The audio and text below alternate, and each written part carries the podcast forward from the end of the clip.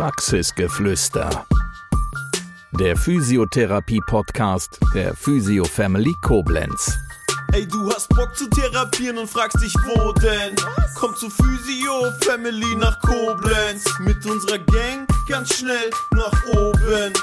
Woanders behandeln macht doch no sense. yeah.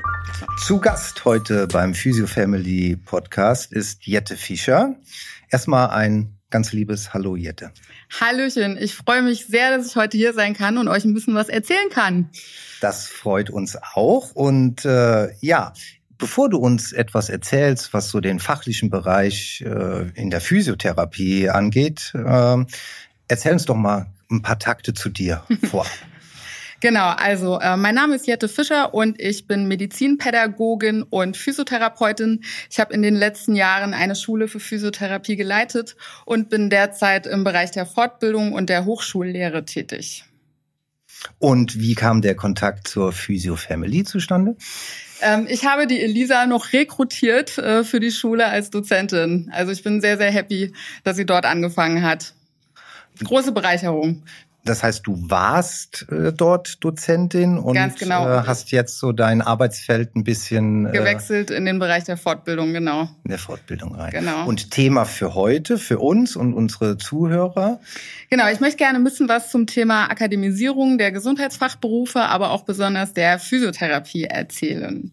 Äh, die Physiotherapie, die kann man ja als Ausbildungsberuf lernen, ähm, aber es ist derzeit ein großes politisches Bestreben, die Physiotherapie ja in Richtung äh, der Akademisierung zu bringen. Also es ist noch ein relativ junges äh, Fach, kann man sagen, hier in Deutschland, äh, was den Weg des Studiums angeht. Es gibt die die Möglichkeit, erst seit 2001 hier in Deutschland Physiotherapie zu studieren im Bachelor. Und seit 2005 kann man hier in Deutschland einen Master machen. Also es ist noch sehr, sehr jung im Hochschulwesen. Ähm, ja, und es ist haben wahrscheinlich alle schon mitbekommen, dass es auch in der Pflege ein Thema ist, in der Ergotherapie, gerade auch ganz aktuell bei den Hebammen, dass es in Richtung der Vollakademisierung geht. Das heißt, dass man diese Berufe dann nur noch ähm, ja, studieren kann und gar keine Ausbildung mehr machen kann. Ähm, wenn ich mich recht erinnere, meine Ausbildung in der Physiotherapie liegt jetzt fast 30 Jahre zurück. Da war das noch kein Thema gewesen oder ein sehr geringes. Mittlerweile ist es so, ja, äh, viele wollen einen begleitenden Studiengang äh, machen. Aus deiner Erfahrung heraus, äh, gibt es denn für die absolvierten Studenten im Nachgang dann auch ja den richtigen Arbeitsplatz? Das ist eine total spannende Frage. Genau deswegen ist das Thema mit der Akademisierung in Deutschland auch so schwierig. Ähm, der Grundkern und der Grundgedanke, einen Beruf zu akademisieren, ist ja eigentlich, dass man den professionalisiert, dass der ähm, auf festeren Füßen steht, auch wissenschaftlich untermauert ist. Äh, für die Physiotherapeuten eigentlich auch, dass man in die Richtung Direktzugang kommt. Das heißt, dass Patienten und Patientinnen direkt zum Physiotherapeuten gehen können und nicht erst vor vorher ein Rezept brauchen. Ähm, und wir möchten natürlich grundsätzlich auch erstmal, dass äh, eine internationale Vergleichbarkeit besteht. Aber in Deutschland gibt es noch nicht die klassische Stelle für den studierten Physiotherapeuten.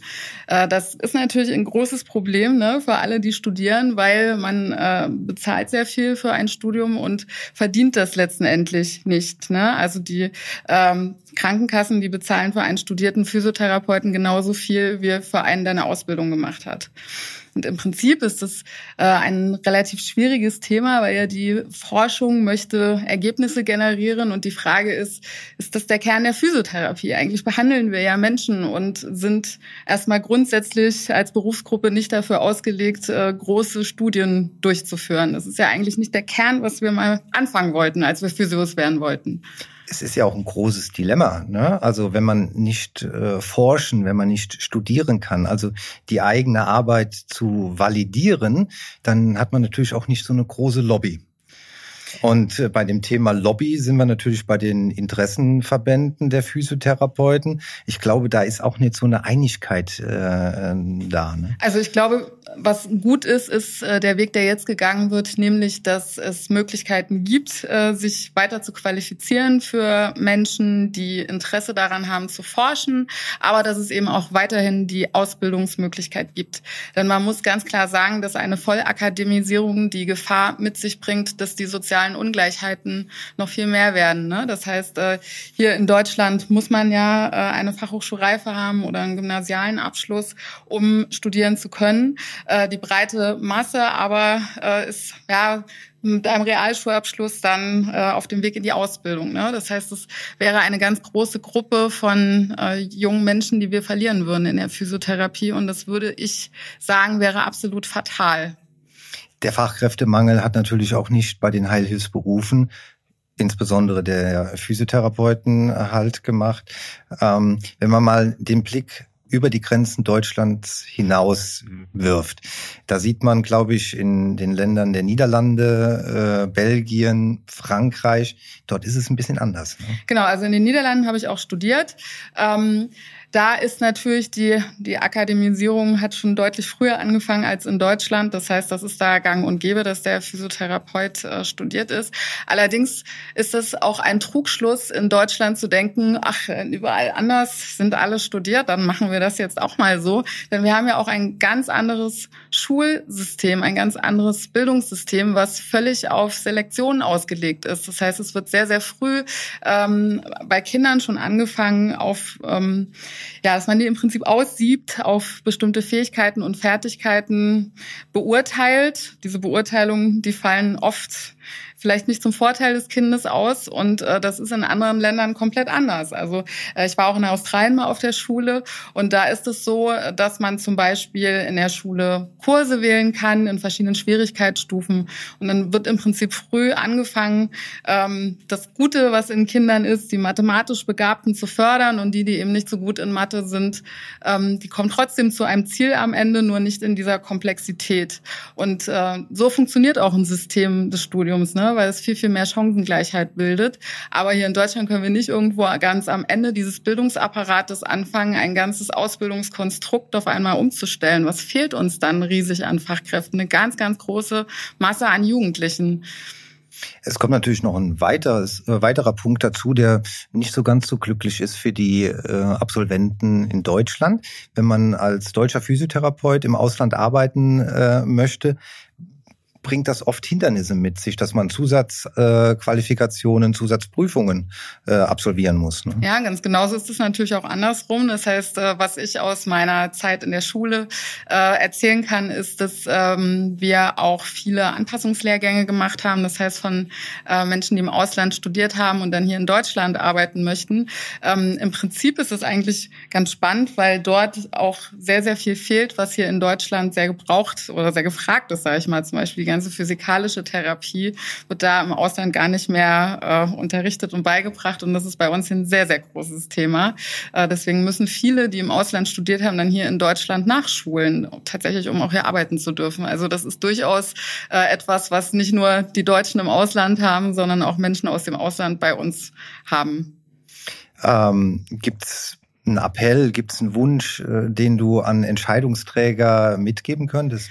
Ja, ich würde mir in erster Linie wünschen, dass es bei der Teilakademisierung bleibt ähm, und auch nochmal eine Presche schlagen für die schulische Ausbildung. Die steht sehr im Kreuzfeuer. Das liegt an äh, noch der sehr veralteten Ausbildungs- und Prüfungsverordnung, wo äh, ja ein großer Fokus auf physikalischer Therapie liegt und auch letzten Endlich die Curricula nicht unbedingt ähm, ja evidenzbasiert und ganz aktuell sind.